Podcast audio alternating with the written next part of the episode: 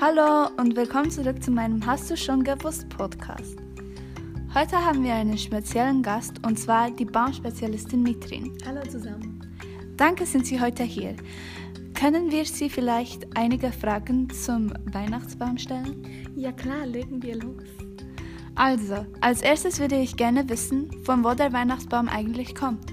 Also früher haben die Germanen einen Tannenzweig als Symbol von ewiger Lebenskraft aufgehängt.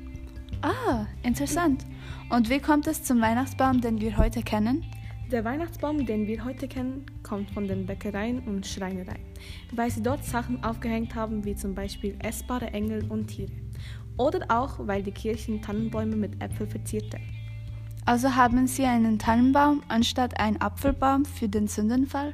Ja genau, weil der Apfelbaum im Winter keine Blätter mehr haben, haben sie die Tannenbäume mit Äpfel geschmückt. Ah, okay. Danke vielmals für Kein die. Problem. Auf Wiedersehen. Tschüss.